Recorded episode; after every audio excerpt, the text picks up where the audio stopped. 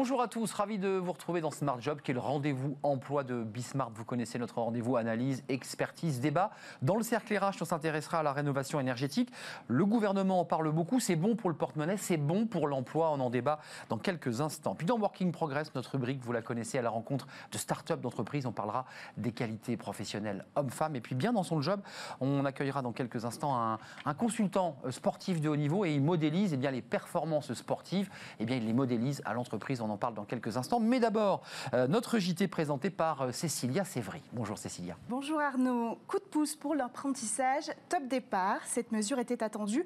Elle est désormais appliquée. Afin de permettre à la filière de l'apprentissage de prospérer malgré la crise économique, l'État propose désormais une aide aux entreprises qui embauchent des apprentis, et ce jusqu'au 28 février 2021. Une enveloppe de 5 000 euros sera allouée à l'entreprise pour les apprentis mineurs. 8 000 euros seront versés pour les apprentis majeurs. Cette aide qui concerne les CAP et licences pro n'est pas sans condition. Pourront en bénéficier les entreprises de moins de 250 salariés. Pour les autres, il faudra avoir embauché un minimum de 5% d'alternants d'ici 2021 pour espérer recevoir cette aide. En conclusion, un apprenti ne représentera aucun coût pour une entreprise, et ce jusqu'à ses 20 ans. Plans sociaux, la DGSI alerte sur les risques. Ils sont les premières victimes de la crise sanitaire et alors que les plans sociaux post-Covid se multiplient, certains employés se préparent à quitter leur boîte avec un petit cadeau de départ. La DGSI alerte, de plus en plus de vols sont signalés au sein des entreprises à l'annonce du licenciement. Disques durs, matériel de bureau, mais aussi des brevets, secrets de fabrication et autres informations hautement confidentielles les dommages sont nombreux, chargés notamment de la sécurité et de la contre-ingérence économique sur le territoire national. La DGSI était en première ligne ces derniers mois pour protéger les entreprises françaises. Pour y remédier, la DGSI suggère de mettre en place des mesures radicales pour encadrer le départ d'un employé par exemple, la restitution anticipée et effective des matériels informatiques ainsi que le blocage immédiat des accès informatiques, notamment en cas de départ à risque. Les jeunes aiment plus leur travail que les autres. Selon une enquête menée par Choose My Company, 68% des Français sont heureux au travail et même satisfaits, un chiffre en hausse depuis 2019. Et parmi eux, les jeunes montrent encore plus d'entrain puisqu'ils sont 72% à revendiquer leur bonheur. Pourtant, les moins de 25 ans étaient en première ligne pendant la crise sanitaire. Le nombre de demandeurs d'emploi depuis février a fait un bond de presque 30%. Mais la crise n'a pas suffi à enrayer l'enthousiasme de la jeune génération. Ces derniers se disent confiants dans leur direction et confiants dans la direction que prend leur travail à 75%. Malgré ce tableau globalement positif, un bémol, les avantages accordés par l'entreprise, comme la mutuelle, les primes ou les congés, ne satisfont qu'un salarié sur deux. Et c'est un chiffre qui est en baisse depuis 2019, une attente amplifiée par la crise récente qui a fait de l'entreprise un refuge protecteur pour les salariés. Enfin, la location chômage est en hausse. Depuis hier, les allocations chômage sont valorisées à hauteur de 0,4%, a fait savoir l'UNEDIC. Cela concerne 92% des demandeurs d'emploi, soit 3 millions de personnes environ. L'allocation minimale passe donc de 29,26 euros à 29,38 euros. La partie fixe de l'allocation augmente-t-elle de 5 centimes? Cette, cette revalorisation pardon, succède à une hausse déjà limitée à 0,7% en 2019. Le coût pour le deuxième semestre 2020 et l'année 2021 est de 130 millions d'euros. Merci Cécilia, on se retrouve demain évidemment pour de nouvelles informations. Place à notre rubrique Bien dans son job, vous la connaissez, c'est l'environnement RH, tout ce qui se passe euh, dans cet environnement et il se passe plein de choses. Denis Reynaud, merci d'être avec nous, euh, d'avoir fait un détour par le, plateau de Smart Job, consultant en recrutement chez Odyssée RH. Alors, ce qui est intéressant dans votre profil, Denis, c'est que vous venez du sport. Vous êtes un, sportif euh, aguerri, j'allais dire de, haut niveau. Et que dans ces formations à destination notamment des, commerciaux, des managers de commerciaux, bah, vous utilisez en fait le levier du sport pour quoi? Pour les remettre en, mouvement. Pourquoi le sport euh, porte-t-il des valeurs finalement assez comparables à celles de l'entreprise? Alors, d'abord, j'aurais bien aimé être un sportif de, haut niveau. Ah, je vous ai flatté, c'est ça Oui, c'est ça. Mais en tout cas, c'est avec plaisir que, je le prends.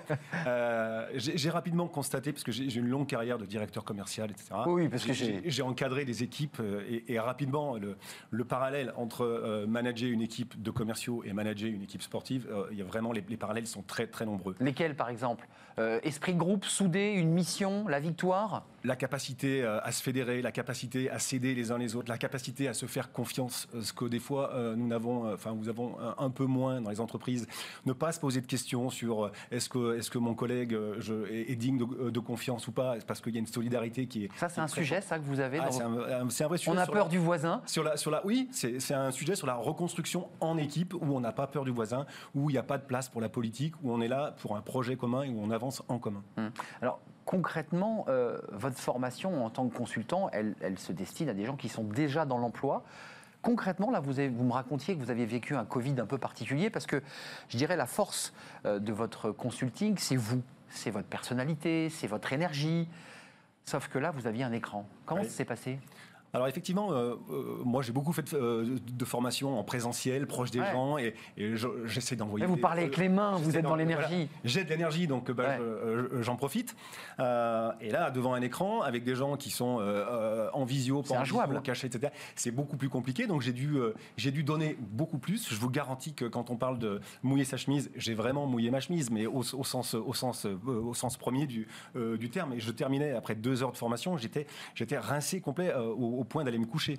Mais pour autant, euh, j'ai eu des retours euh, extrêmement forts, des gens qui m'ont qui renvoyé aujourd'hui avec des gens avec qui je suis en contact aujourd'hui, parce qu'il s'est passé quelque chose quand même. Donc on, peut y arriver. C'est moins efficace qu'en présentiel, mais on arrive à faire passer, surtout sur mes thématiques à moi, qui sont euh, le sport, l'énergie, la remise en énergie post-Covid, puisque en fait la, la, la, construction de eh tout ça est, partie post-Covid.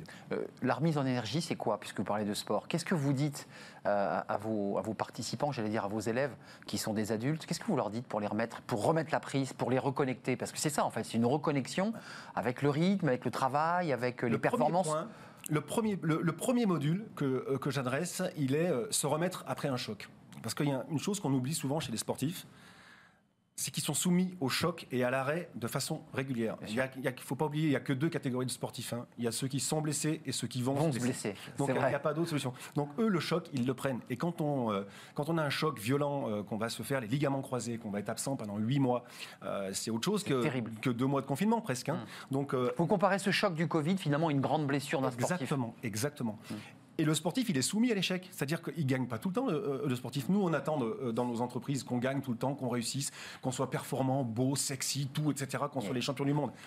Dans le sport, il n'y en a qu'un champion du monde, hein, donc tous les autres, ils perdent. Et donc, il faut vivre avec la défaite, il faut vivre avec la blessure, et il faut se relever après la blessure. Hum. Et, ils se relèvent quand, vous les reconnectez L'entreprise, pour être très concret, vous dit quoi quand elle vous mandate? Elle vous dit, moi j'ai une équipe de commerciaux, j'ai un réseau de femmes et d'hommes ils sont un peu down, comme on dit, ils sont un peu déconnectés, c'est ça qu'on vous dit? Faites-les parler. Faites-les euh, faites euh, sortir du cadre du management partager avec eux, euh, qui sortent ce qu'ils ont, parce qu'ils ont tout un tas de, de, frustrations, de contraintes. On ne peut pas s'exprimer. Mais en fait, c'est du coaching de sportif de haut niveau. C'est un joueur qui sort du terrain, que vous prenez dans le vestiaire et qui vous vide son sac. Oui, tout à fait, oui, tout à fait. Mais euh, je pense que les gens dans les entreprises ne vident pas assez leur sac, alors que dans le, dans le sport, moi j'ai fait un petit peu de rugby. Hmm. Je peux vous dire que dans les vestiaires, on parle toujours des, hmm. moments extraordinaires. dans les vestiaires, il y a des moments où c'est un petit peu chaud aussi, parce que les gens se disent les choses. Et on le voit bien, les clubs, quand, quand, euh, quand dans un club qui va mal de foot, par exemple, on dit on s'est parlé dans le vestiaire, on s'est compris, on sait où on va maintenant.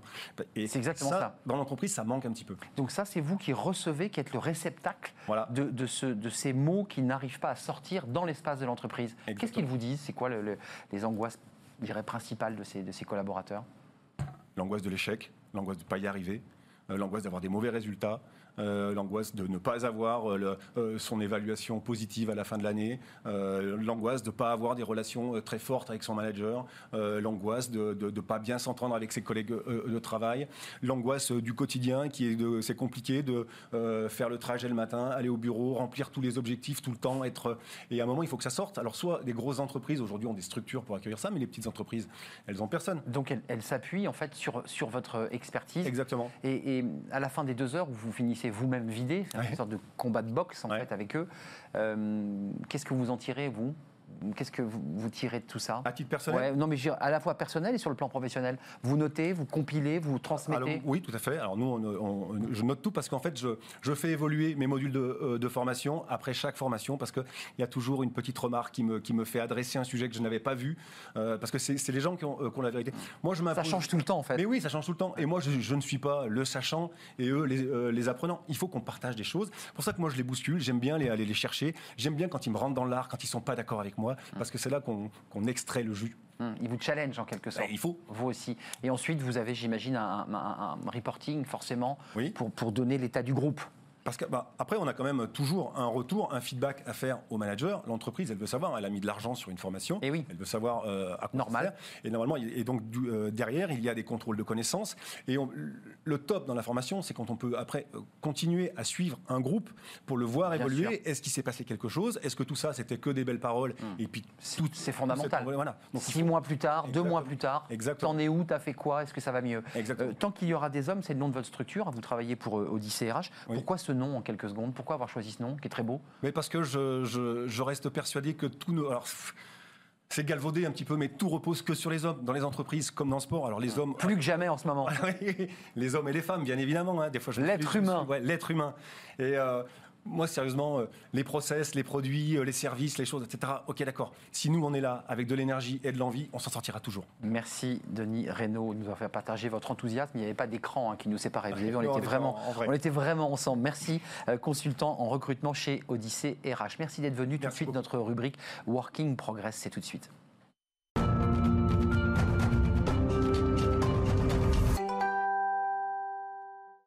Working Progress, c'est tout de suite avec Jérémy Cléda, évidemment, incontournable, euh, cofondateur de Welcome to the Jungle, euh, une entreprise chaque jour. Euh, alors, on va parler aujourd'hui, c'est important, d'égalité homme-femme, mais d'une manière plus globale, de parentalité.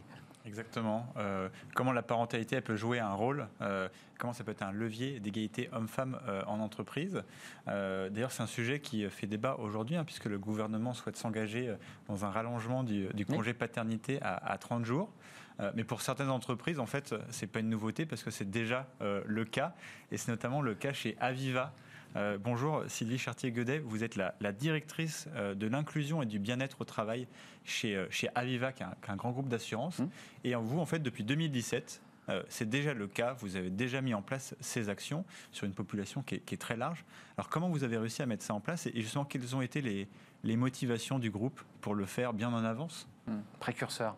Alors bonjour, effectivement, comme vous le rappelez, euh, depuis novembre 2017, nous sommes euh, pionniers euh, sur ce sujet puisque nous avons mis en place un congé de parentalité de 10 semaines rémunéré à prendre dans les 6 mois qui suivent l'arrivée ou la naissance d'un enfant pour le second parent, que ce soit un homme ou que ce soit une femme. Oui, c'est-à-dire c'est beaucoup plus long que Bien ce qui est sûr. d'ailleurs proposé en ce moment. hein. Oui, 10 Pour semaines. être concret, vous avez un collaborateur ou trice qui vient d'avoir un enfant. Hum. Et le compagnon peut aussi prendre le, le congé ou j'ai pas compris? d'un côté, il y a le congé maternité. C'est ça, classique. classique. Hum. Et de l'autre côté, c'est pour ça que je dis ça peut être un homme ou une femme, il y a le parent. Et ce parent peut prendre un congé de 10 semaines dans les 6 mois euh, qui suivent la naissance euh, et l'arrivée de, de l'enfant, puisque ça peut être aussi en cas d'adoption. C'est pour ça. Ce, genre de méthode, on le voit d'ailleurs, vous en avez parlé, c'est un outil formidable pour lutter contre euh, ce qu'on pourrait appeler la discrimination indirecte. Euh, quels sont les effets bénéfiques que vous avez vus chez, euh, chez Aviva et, justement comment conforter des dirigeants dans ce genre de, de décisions qui peuvent avoir un, gros impact hein. On pense à des, à des boîtes peut-être en effectif réduit qui disent bah, voilà, je vais euh, avoir euh, d'autres personnes euh, pas dispo. C'est ça. Euh, Alors, que vous La peur du vide. Alors, il y a la peur du vide, mais Ouais. on pourra se poser la question aussi comment ces entreprises gèrent le congé maternité. Oui.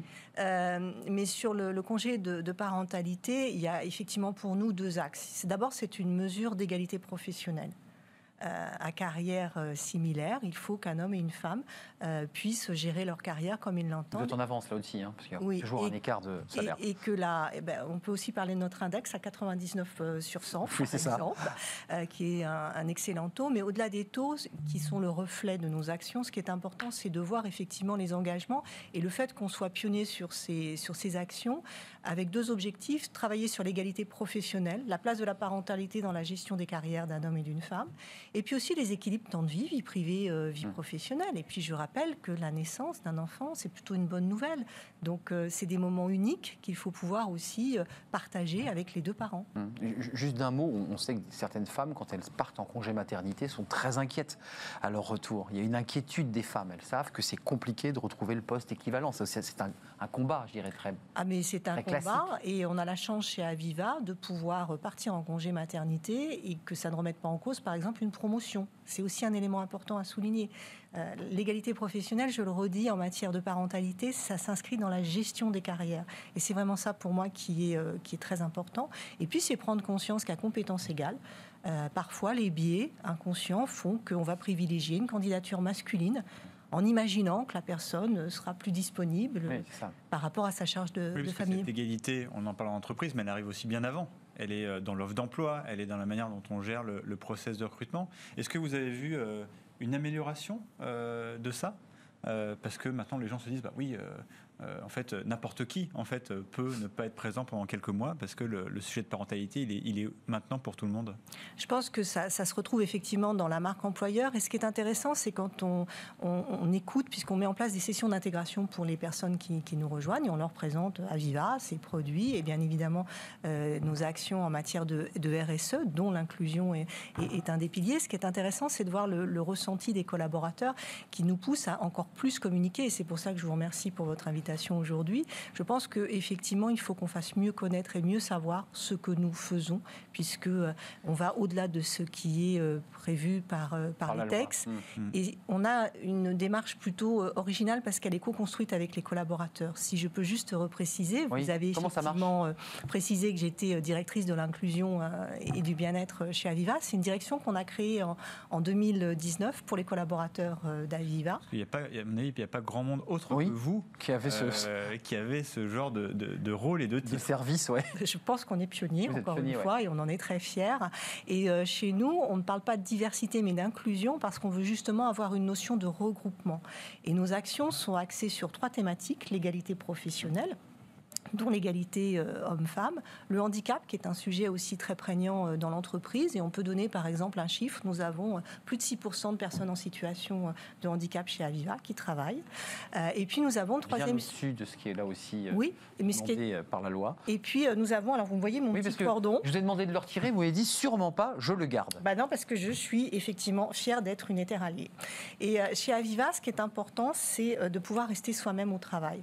Et rester soi-même au travail, c'est pas cacher qui l'on est, y compris sur son identité de genre et son orientation sexuelle, y compris sur le handicap, y compris sur la santé, et y compris bien évidemment sur la parentalité. Mais on, parle beaucoup de, de- de performance aussi dans l'entreprise, Mhm. Euh, sur, sur les gains de performance, sur la façon dont les collaborateurs retrouvent du sens, s'impliquent. Est-ce que vous avez des indicateurs qui font que votre méthode précurseur en avance sur tout le monde a des gains de productivité, a des, gains, je dirais, de performance Alors si on fait le lien, et je pense qu'on sera d'accord avec le taux d'engagement, par exemple, Mhm. dans l'entreprise, et le fait de pouvoir être soi-même, nous avons des baromètres internes.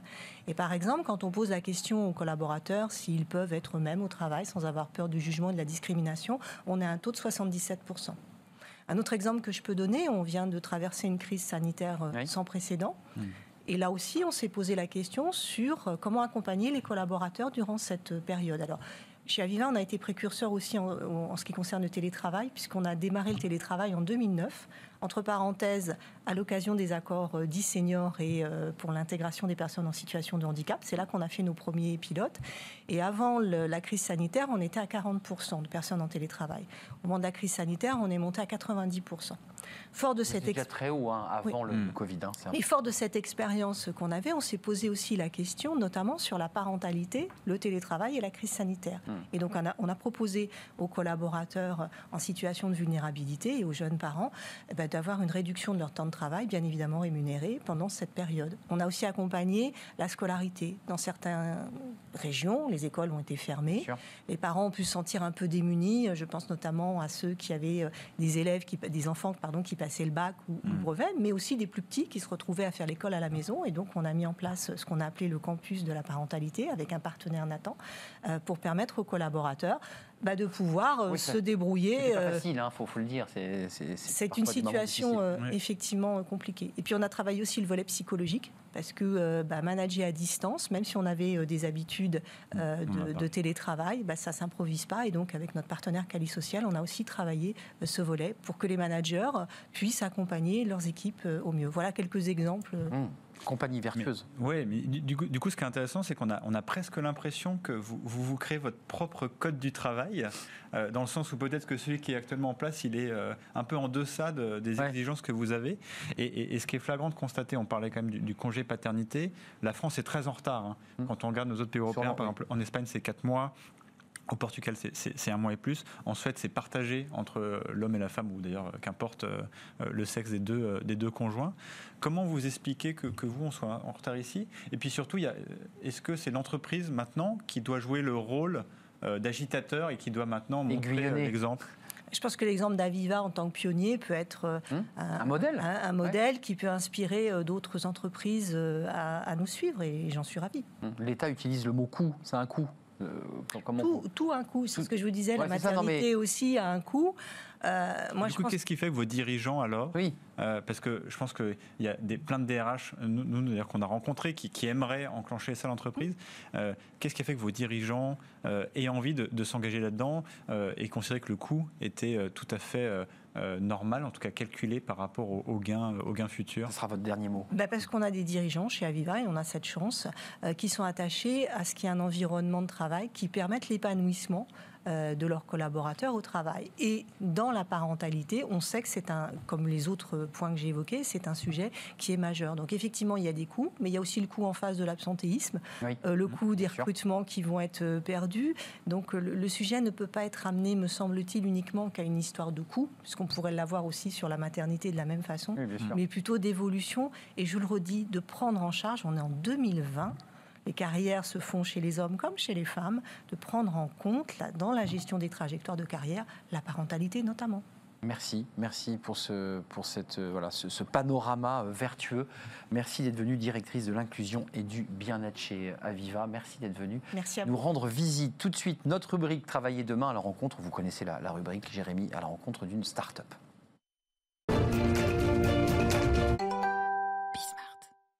Travailler demain, toujours avec Welcome to the Jungle, avec une start-up, Jérémy, et on reste évidemment dans notre thématique de la parentalité. Exactement. Pa- Parents, c'est un, parcours semé d'embûches et heureusement qu'il y a des gens qui sont là pour nous y aider.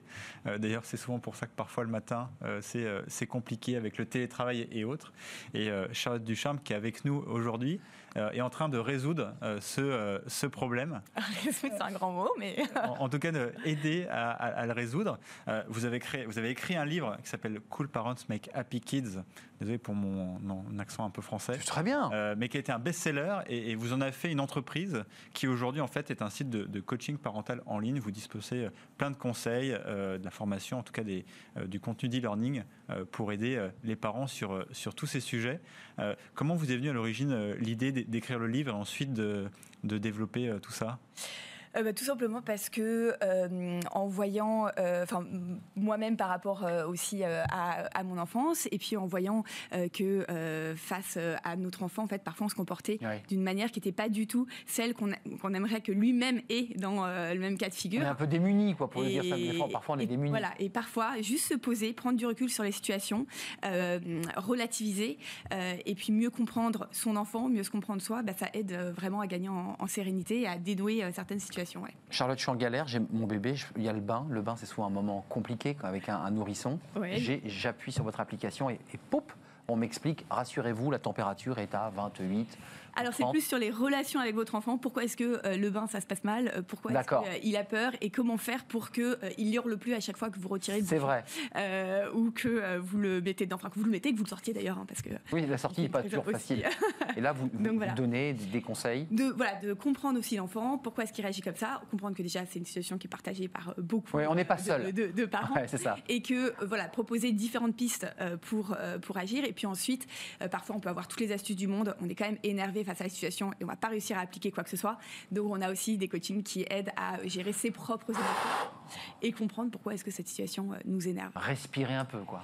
Oui, d'ailleurs, vous parlez de- de- d'éducation positive. C'est vraiment un message que, que, Oui. que vous martelez. Bon, comment euh, Il n'y a pas des, pour moi d'éducation négative Ouais. et euh, il n'y a pas un élite d'éducation. On est arrivé, ça y est, on a tout compris. Non, on fait Ouais. des petits pas. euh, voilà, face à notre enfant, face à nous. Enfin voilà, l'important c'est vraiment d'avancer et surtout que certaines situations qui nous énervaient, qui partaient en cacahuètes, qui nous péter des plombs, nous permettent au bout d'un moment de, de, voilà de relativiser, de, de les prendre avec sérénité et de ne plus péter des plombs à chaque fois que mon enfant euh, n'accepte pas, je sais pas, euh, de manger ses légumes ou en tout cas trouver d'autres solutions pour que Ouais. euh, ça puisse. C'est un vrai sujet d'angoisse des parents. Tiens, il mange pas les plats que je lui fais.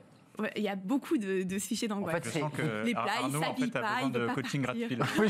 je vais aller assez rapidement. Enfin, la, la période est un peu passée, mais c'est vrai que c'est les angoisses qu'on a tous, le bain, Ouais. la- le repas. Et euh, en fait, notre enfant vient appuyer un peu sur tous les boutons qui nous font péter des câbles et qui nous rappellent toutes ces peurs qu'on a, ces craintes, euh, ces euh, voilà, euh, peurs euh, qui se en passent fait. mal. Donc il y a quand même un côté psy, mais tout ça avec euh, voilà, légèreté, un peu d'humour, ça passe, euh, ça passe mieux.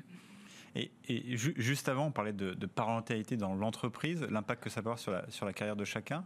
Euh, euh, Est-ce que tous ces sujets aussi, euh, on ne pourrait pas, par exemple, euh, donner comme rôle aussi à l'entreprise, par exemple, je sais pas, de- de- d'offrir ce genre de contenu à ses salariés qui pourraient Oui. en avoir besoin Complètement. On est en réflexion avec certaines entreprises oui, sur, ce sujet, notamment sur le sommeil. On a un super coaching qui permet en 15 jours un accompagnement vraiment main dans la main avec un psychologue qui est formé aussi par nous, etc., pour que le parent puisse retrouver des nuits sereines, parce que quand votre enfant se lève 10 fois par nuit ou à 5 heures du mat et qu'il ne se recouche plus et qu'il se couche à 23 heures, c'est compliqué d'être euh, éveillé euh, au bureau. Mmh. Euh, et donc, il y a des entreprises qui sont aussi intéressées pour pouvoir euh, accompagner leurs parents euh, face euh, à ces situations. hum, Oui, parce qu'il y a un, un- un sujet réel de, de productivité, d'être présent dans son, dans, dans son boulot, puis même avec ouais. euh, euh, tous les changements actuels où le- la, la vie familiale est devenue en partie la vie professionnelle.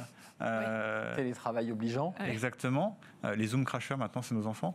Euh, Est-ce que ça aussi, c'est un terrain sur lequel euh, vous voudriez aller dans le, dans le futur? Notre objectif, c'est en effet d'accompagner le parent face à tous ces challenges du quotidien, avec son enfant, mais aussi avec soi-même, et demain aussi avec son entreprise. Mais ce qui est assez sympa, qu'on voit aussi dans nos coachings, c'est que finalement, bon, on est sur une relation interpersonnelle, et tous les, les astuces ou toutes les, les prises de conscience ou le cheminement qu'on fait par rapport à notre enfant, on pourrait très bien le faire aussi avec un collaborateur. Et donc, euh, on a un peu des, des choses qui sont similaires entre l'éducation et le management aussi. Charlotte Ducharme, Cool Parents Make Happy Kids, c'est plus long que Welcome to the Jungle. Mm. Vous, avez, vous avez été battu sur le, le nom Voilà. de, de la start-up. Merci Charlotte, c'est passionnant. Merci Il faut aller sur, ce, sur, euh, sur l'appli, pour, bah, peut-être pour dénouer les nœuds que Le les site parents- internet le d'abord site et ensuite et l'appli. Merci, merci Voilà. beaucoup. Merci Jérémy. On se retrouve demain évidemment pour de nouvelles aventures. Place tout de suite à notre cercle RH. On fait une courte pause et on se retrouve juste après pour débattre de la rénovation thermique. Euh, bon pour le porte-monnaie et aussi très bon euh, pour l'emploi.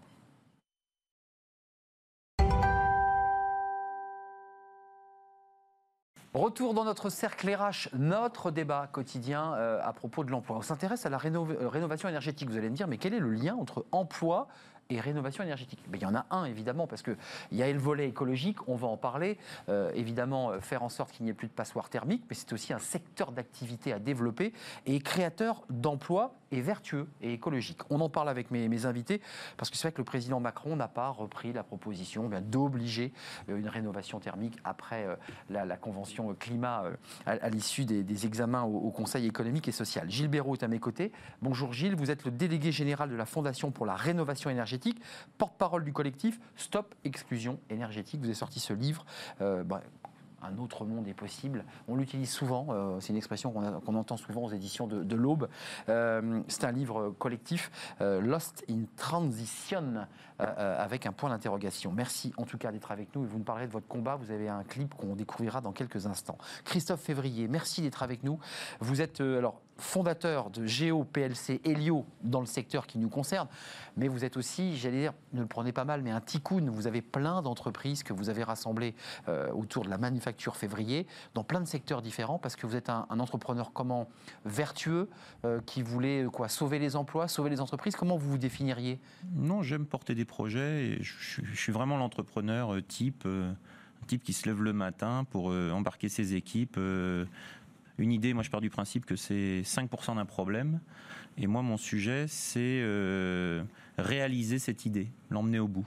Et donc, je suis un porteur de projet et en tant que fondateur des sociétés dont maintenant, euh, pour la plupart, j'ai mis des petits jeunes très dynamiques, très efficaces à les gérer, bah, je les accompagne et aujourd'hui, je commence à être dans une logique de transmission. C'est ça, c'est ce que j'ai lu. Vous pesez quoi 300 millions d'euros de chiffre d'affaires globalement? Oui, en France, c'est En 300 France, millions d'euros de chiffre 300 d'affaires. millions et dans, un, dans des secteurs très diversifiés parce qu'il y a. euh, Avec des, avez- lignes, co- avec des lignes directrices qui touchent euh, à la transformation de la société. Et je suis aujourd'hui ravi que la transition énergétique C'est un de vos combats. hein. C'est un combat fondamental et c'est, je pense, mon, mon dernier combat. En tout cas, c'est le combat que je souhaite animer pour les prochaines années. Je pense qu'on est dans le ma- on time. Vous me faites peur. Dernier combat, mais vous êtes tout jeune, euh, Christophe Février. Franck Billot, merci d'être avec nous. Vous êtes euh, le directeur du réseau Eco-Habitat, euh, expert en énergie et c'est un pitch, mais capable de financer à 100% des travaux de rénovation, parce qu'il y a quand même un enjeu de coût pour les familles et les familles modestes notamment. Euh, on va parler de tous ces sujets parce que je maintiens que c'est un secteur riche euh, en création d'emplois, en innovation technologique aussi, parce qu'il n'y a pas que la laine de verre, il y a plein d'autres produits. On va, on va en parler. D'abord, regardons ces images, parce que ce clip est très beau, euh, réalisé par Stop Exclusion, justement, et, et qui, qui- qui nous sensibilise non pas à l'aspect technique, mais aussi à l'aspect humain, parce que tout ça a des incidences sur le corps humain, la santé, euh, tout simplement notre vie. Regardez ce clip et on débat juste après. En France, 12 millions de personnes sont en situation de précarité énergétique. Une personne sur cinq ne peut pas se chauffer correctement, ne peut pas se déplacer facilement. Les conséquences sont directes. Santé, environnement, endettement, accès à l'emploi, accidents ménagers, éducation. Au-delà, la précarité énergétique, c'est une question de dignité. Heureusement, des solutions existent. D'autres vont être inventées, ensemble. État, territoire, entreprises, associations, chercheurs, citoyens, si tout le monde s'y met, nous pouvons sortir un million de personnes de cette précarité dès 2021. La précarité énergétique doit devenir grande cause nationale 2020. Nous avons besoin de tout le monde. Lutte contre l'exclusion énergétique, Voilà, euh, on voit bien la, la globalité de cette euh, problématique. Je, je vous le dis abruptement, Gilles Béraud, euh, c'est pas la première fois qu'on parle de rénovation énergétique, de grands plans nationaux. Il y en a eu plein. Euh, je pense notamment à Cécile Duflot qui s'était engagée il y a déjà longtemps. On en parle beaucoup, tout le monde a conscience. À travers ce clip, on voit bien les enjeux. Ça avance pas. Qu'est-ce qui se passe? Ben, Je crois que. Ou ça avance trop lentement? Enfin, probablement trop lentement. Euh, parfois, on n'a pas conscience que quand on, on fait de la rénovation énergétique, quand- nous, on est plutôt spécialisé, on, enfin, on s'intéresse plutôt aux précaires, mais il y a, la rénovation est beaucoup plus large qu'évidemment que chez les précaires. Pour nous, c'est un sujet important parce que, en tant que Fondation des transitions, ce qui nous intéresse, c'est comment justement changer d'échelle. Où sont les freins?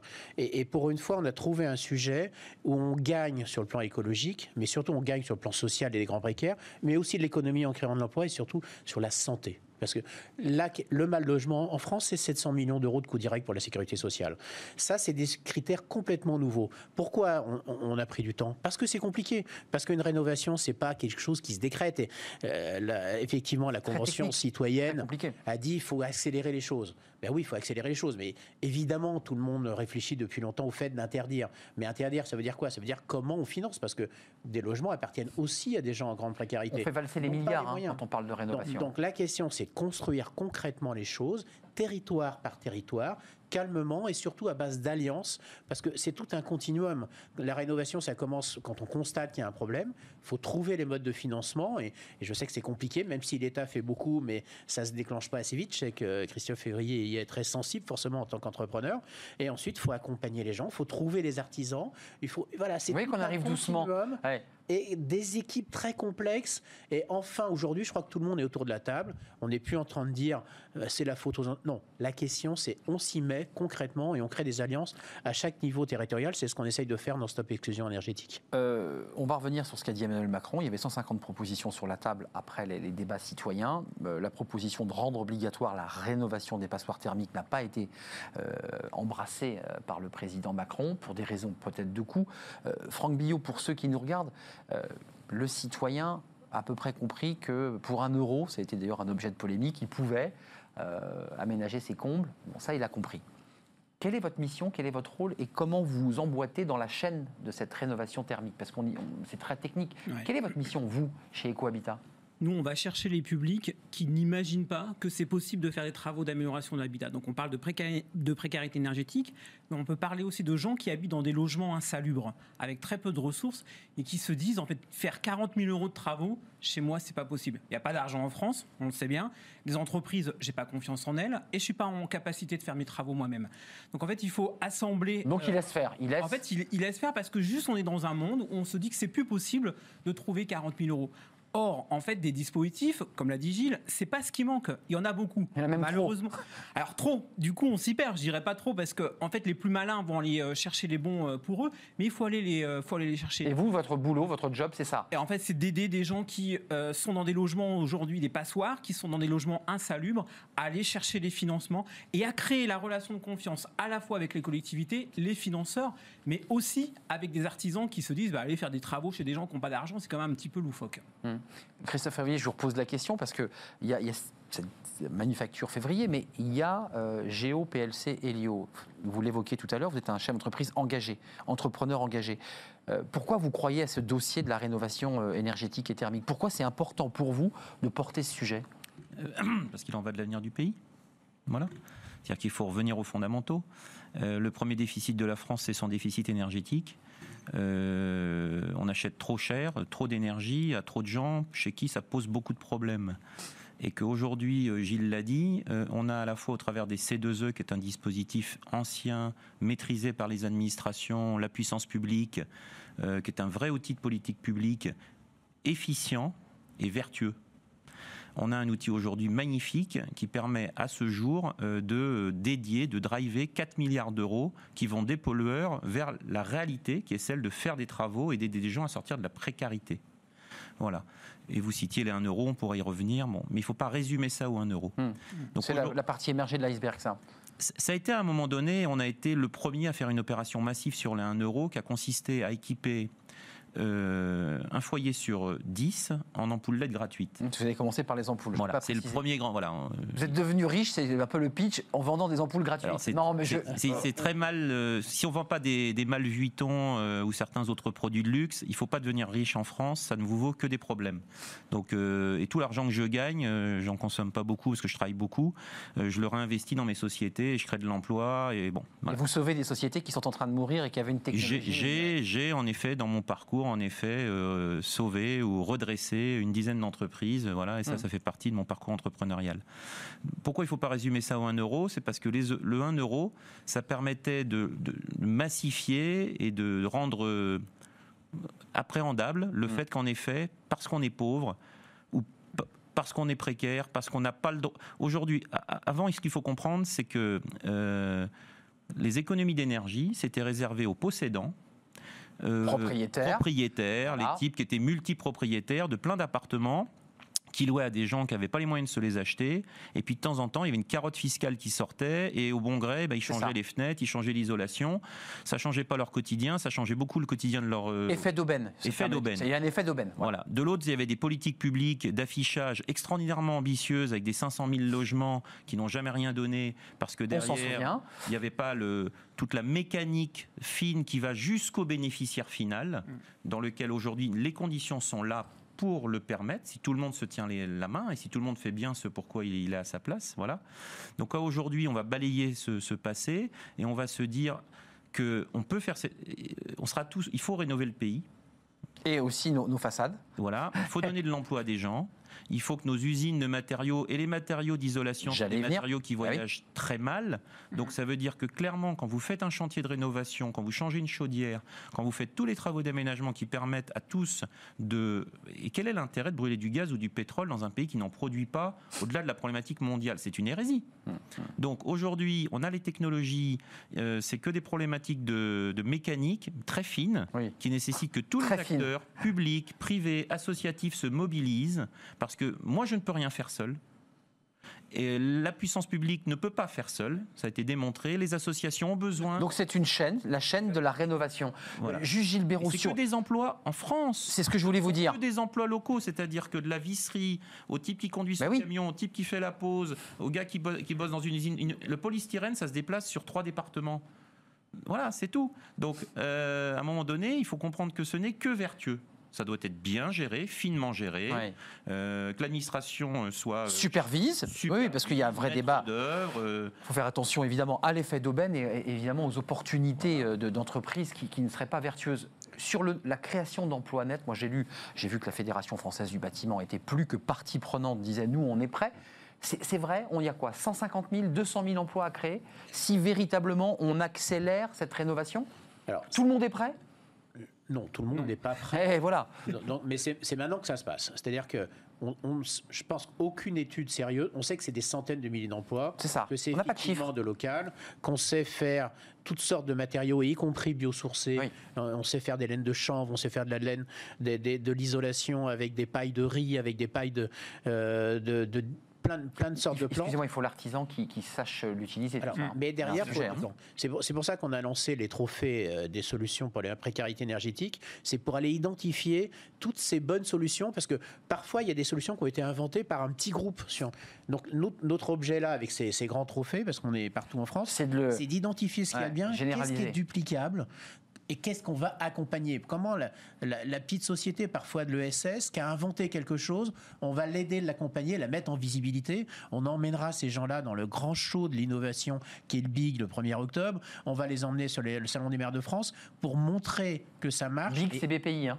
Euh, Pardon, le, le grand événement. Le grand événement, euh, ouais, c'est important. qui a lieu le 1er octobre. Et là, vous propulsez ces, innovateurs. mettre, voilà. Et même s'ils sont euh, des, viennent de l'ESS, des associations, il faut qu'on fasse cette, cet emballement. C'est un plan Marshall qu'il faut faire.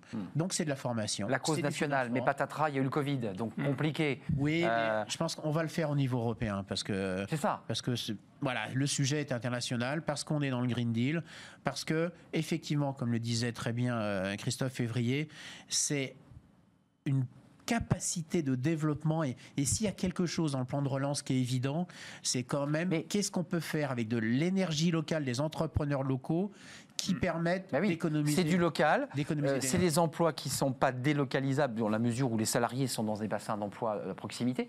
Et pourtant, Franck Billot, ça ne marche pas. Il y, il y a eu plusieurs essais, plusieurs tentatives, plusieurs plans. Qu'est-ce qui vous manque là aujourd'hui, concrètement?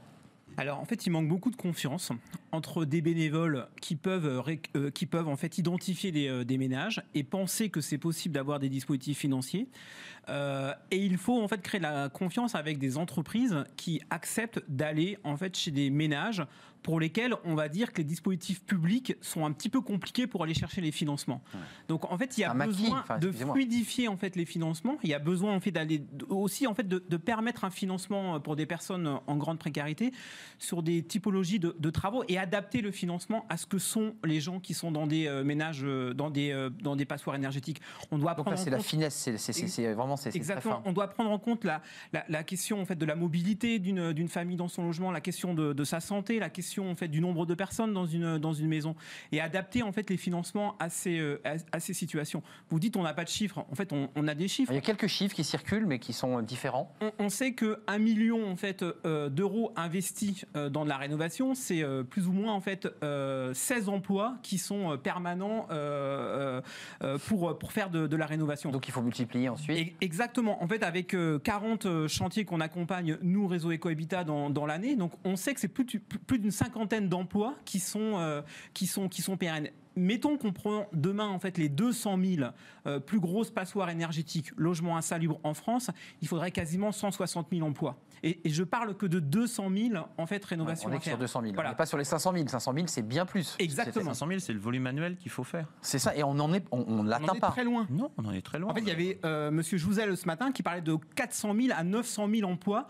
qui pourraient être en fait euh, créés si euh, dès maintenant, en fait, on s'attaquait à l'identification, à l'accompagnement des ménages, au diagnostic, à la mobilisation des entreprises pour faire des pour faire des travaux. Euh, Juste Christophe Février, je vous donnerai la parole Gilles Béraud parce qu'il y a quand même le débat des propriétaires. Euh, comment motiver un propriétaire qui globalement se dit bah, moi je n'ai pas besoin de rénover, mon, mon loyer tombe tous les mois, je n'ai pas à le faire. Votre action concrète, là en tant qu'entrepreneur chez euh, euh, GOPLC, c'est quoi concrètement? Quelle est la, la mission de votre entreprise? Bah, le concret, bah, si vous alliez sur helio.com, vous allez en quelques clics, que vous soyez un particulier, une collectivité, une entreprise ou un partenaire artisan, vous allez par des calculettes euh, immédiatement identifier euh, ce que vous expliquiez, c'est-à-dire les centaines, les peut-être 600 ou 700 mesures fiscales d'aide à la rénovation. Donc nous, aujourd'hui, on est euh, une plateforme unique tournée vers tous les acteurs, bénéficiaires ou ceux qui y travaillent, pour calculer ce à quoi vous avez droit. Hum, Le ça. problème aujourd'hui et, et le drame de la précarité, c'est un sujet dont on débat souvent et qu'on connaît bien, hein, euh, c'est que c'est plus vous êtes précaire et plus vous êtes en, en droit d'espérer qu'on vous aide, moins vous y avez accès, Hmm. euh, sou- moins vous pensez que vous pouvez y avoir accès. Un problème de confiance et de complexité Oui. souvent administrative, pour le dire simplement. Oui, et puis une peur. Ouais, une peur. Une peur, une peur, voilà. Ouais, et puis euh, la peur de se faire avoir, la peur de se dire c'est pas, c'est pas fait pour moi. Et aujourd'hui, tous ces dispositifs existent. Donc, en allant sur une plateforme comme Helio, euh, bah, vous allez euh, renseigner vos éléments et puis vous allez récupérer euh, des informations. On va vous appeler, des professionnels locaux vont vous appeler. Nous, on a un tissu. Aujourd'hui, concrètement, nous, c'est 1200 personnes qui se lèvent tous les matins pour faire des travaux chez des gens. Voilà. Donc, entre nos C'est collaborateurs. votre réseau, ça. hein Ça, c'est mon réseau. Voilà. Donc, c'est mes 300 collaborateurs. Et puis, c'est les 850, 900 euh, ouvriers du bâtiment et des travaux de rénovation. Connecté à Helio. Voilà. Et un chiffre que- qui, moi, me passionne, c'est qu'il y a 3,6 millions de chaudières au, au fioul dans ce pays. Euh, il y en a 3,2 millions chez des particuliers. Et aujourd'hui, en changeant simplement, et en effet, ça peut rentrer dans les 1 euro, ou avec un reste à charge très, très faible de l'ordre d'à peine 10%, vous pouvez aujourd'hui changer sur 10 ans. Ça peut être 5 ans, mais 10 ans, c'est une ambition raisonnable. 3,2 millions de chaudières au fioul par 3,2 millions de chaudières biomasse, Bah oui, en biomasse. fabriquées et assemblées en Alsace, en France. Donc il y a une Euh, filière là qui là, là, oui, c'est un- oui, oui, oui, oui. Et Qui n'existe pas vraiment, d'ailleurs. On a créé 14 emplois l'année dernière, on va en créer 14 de plus cette année. Et puis s'il fallait en créer euh, ça- et puis si De Dietrich doit, doit se mettre à faire des, des biomasses, c'est parce ce que je voulais vous dire. Ouais. Leur usine, en a- elle, elle fait plus de chaudière au fioul parce que c'est dépassé. Et, et- et au-delà de ça, le particulier, qu'est-ce qu'il y gagne? Il a une installation neuve. Ouais. On lui change son ballon, euh, on peut lui rajouter un peu de panneaux solaires, on peut lui rajouter une PAC en fonction de. Et là, en effet, le, le- le niveau de minutie intervient, c'est-à-dire que ça dépend de sa région, ça dépend des conditions de froid, ça dépend de la taille de Oui. la maison, ça, voilà. Il y a beaucoup On d'éléments. peut, lui, on peut lui livrer une installation de chauffage qui va lui faire baisser d'au moins 30% sa consommation d'énergie. Et là, le gain, il est énorme. C'est-à-dire que vous avez, Gagnant-gagnant. Bah, bon pour l'emploi, bon pour vous avez le. des gens qui sont à 2000 euros sur le foyer par mois. Euh, et euh, ils feront leurs calculs eux-mêmes, euh, qui changent leur fuel pour 800 à 3000 euros par an et qui vont gagner 30% avec une installation neuve. Neuve. Avec un sûr. ballon récupérateur de chaleur qui Mais- va récupérer la chaleur du panneau solaire la journée et la distribuer le matin pour se doucher. Enfin, Ouais. des choses évidentes, Moderne, euh, moderne modernes, et avec, des professionnels qualifiés. Et la qualification, ça ne s'arrête pas au RGE. C'est pas une formation Ouais. de deux jours qui va faire de vous un spécialiste de l'économie d'énergie. Avant de nous qui- pardon, Allez-y. Et on a besoin que tout le monde, on se tienne la main, sous l'œil bienveillant et promoteur de l'administration, et qu'on nous donne un peu de liberté pour agir. Bah oui, le mais- message est passé. hein. Je- Ah, euh, Là, là, je- l'administration vous regarde d'ailleurs. hein. Elle, est, Mais, elle est là. elle- je- voilà, aujourd'hui, clairement, euh, les conditions sont réunies, les solutions sont là. Bien sûr, il faut accélérer, il faut nous faire, faut se faire tous confiance.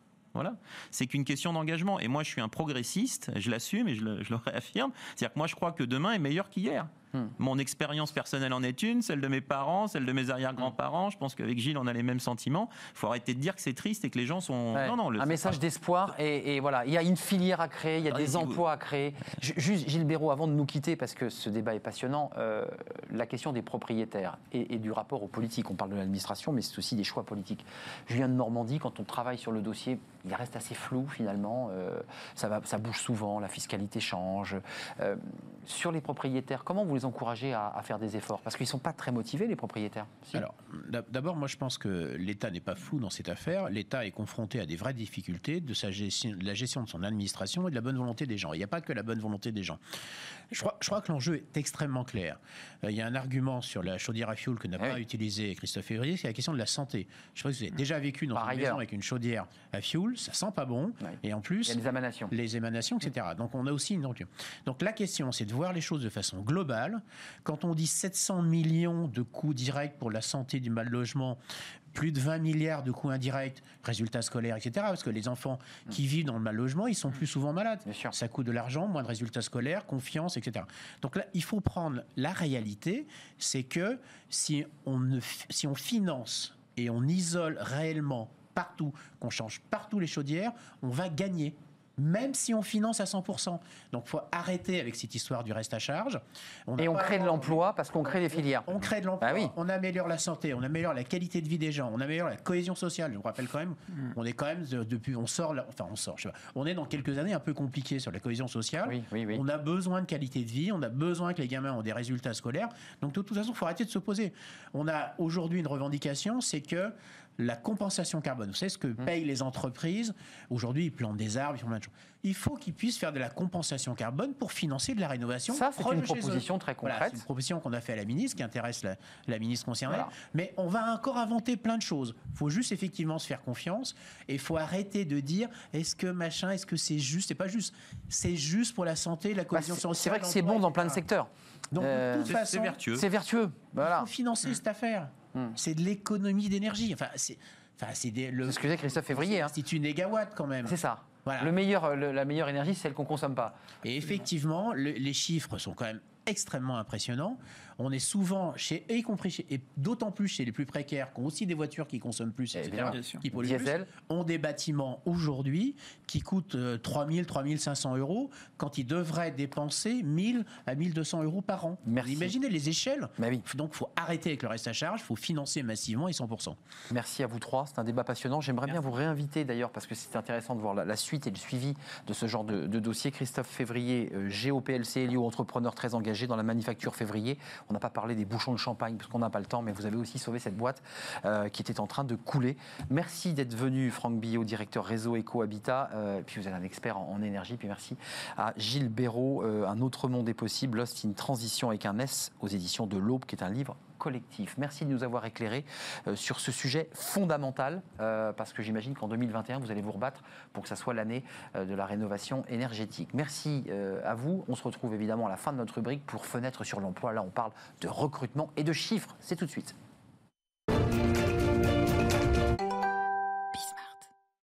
Notre dernière rubrique dans Smart Job, euh, fenêtre sur l'emploi, vous la connaissez, on, on parle recrutement, on parle emploi et on s'intéresse avec euh, Pierre Antébi, qui est le directeur business marketing chez Figaro Classified, euh, à, à CV Aden, euh, je l'ai mal dit, Figaro, Classifieds, oui, et CVADN, CVADN. Bah, je l'ai bien dit, CV Aden. Très bien. Alors, CV Aden, pour ceux qui ne connaissent pas, a été créé il y a 12 ans. Voilà. Là, c'est une nouvelle version de CV Aden Exactement. à destination des recruteurs.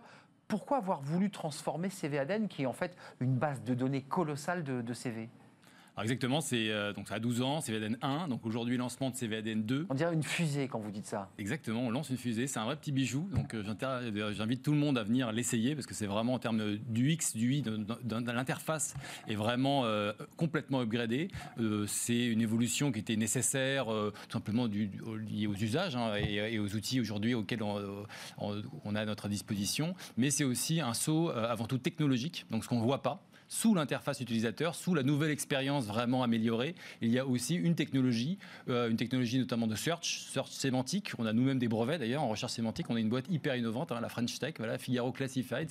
Euh, c'est vraiment important. euh, Qui vous ont permis d'avoir des outils qui vous permettent quoi finalement alors? Alors de faire remonter, alors donc en texte, c'est des outils de search qui permettent de faire remonter en termes de rapidité et aussi de, de- de pertinence, de faire remonter des CV en fonction voilà, des, des recherches faites par les re- recruteurs, mais aussi en lien avec les métadonnées ou les données déclaratives données par les candidats, donc qui permettent vraiment de faire une, une rencontre intéressante des deux côtés. Et Euh, d'affiner et- encore plus et- exactement. la recherche Exactement. Et d'ailleurs, on, utilise entre autres des briques techno qui sont utilisées notamment par Amazon. Donc en termes de moteur de recherche, ça juste pour donner une idée de la nécessaire puissance des moteurs et des algos qu'on a besoin de faire tourner pour faire bien notre travail. ce que, et vous, enfin, une- ce que vous nous dites, c'est qu'en fait, vous, avez, vous accélérez l'accès à l'information.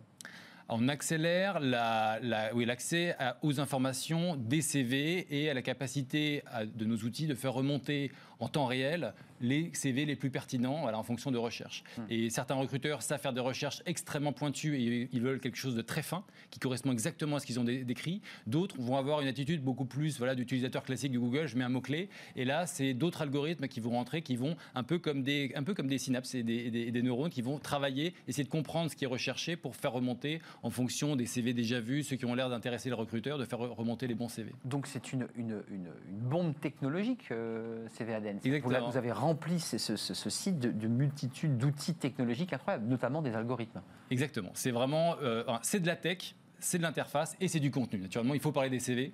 Euh, les CV, c'est le cœur euh, de, bah, de ce que recherchent les recruteurs. C'est aussi ce que déposent les candidats. Un- quand un candidat dépose un CV, notamment sur cadre emploi, par exemple, qui est une des bases euh, que- qu'agrège hein, l'interface euh, quand il dépose, un, un candidat dépose un CV sur cadre emploi, il veut que ce CV euh, tombe dans la main immédiatement de milliers de recruteurs qui cherchent un profil comme le tien. Je ne veux pas vous challenger, mais, mais certains ici sur ce plateau nous disent mais c'est fini le CV papier, maintenant c'est les réseaux sociaux, c'est LinkedIn, il y a encore la place pour le CV classique, puisque c'est du CV classique. Ah ben, ça reste aujourd'hui au cœur de tous les recrutements et, et d'ailleurs beaucoup de Il existe encore ce CV classique. Enfin, tout- la plupart des mises en relation qui peuvent être faites par d'autres biais, souvent aboutissent à une demande très simple, c'est euh, est-ce que vous avez un CV Passez-le- passez- Passez-moi votre Ouais. CV. Voilà. Et il y a vraiment une, et une dimension aussi dans CV ADN qui est très importante, parce que vous avez parlé des réseaux sociaux. Oui. C'est deux logiques complètement opposées quasiment.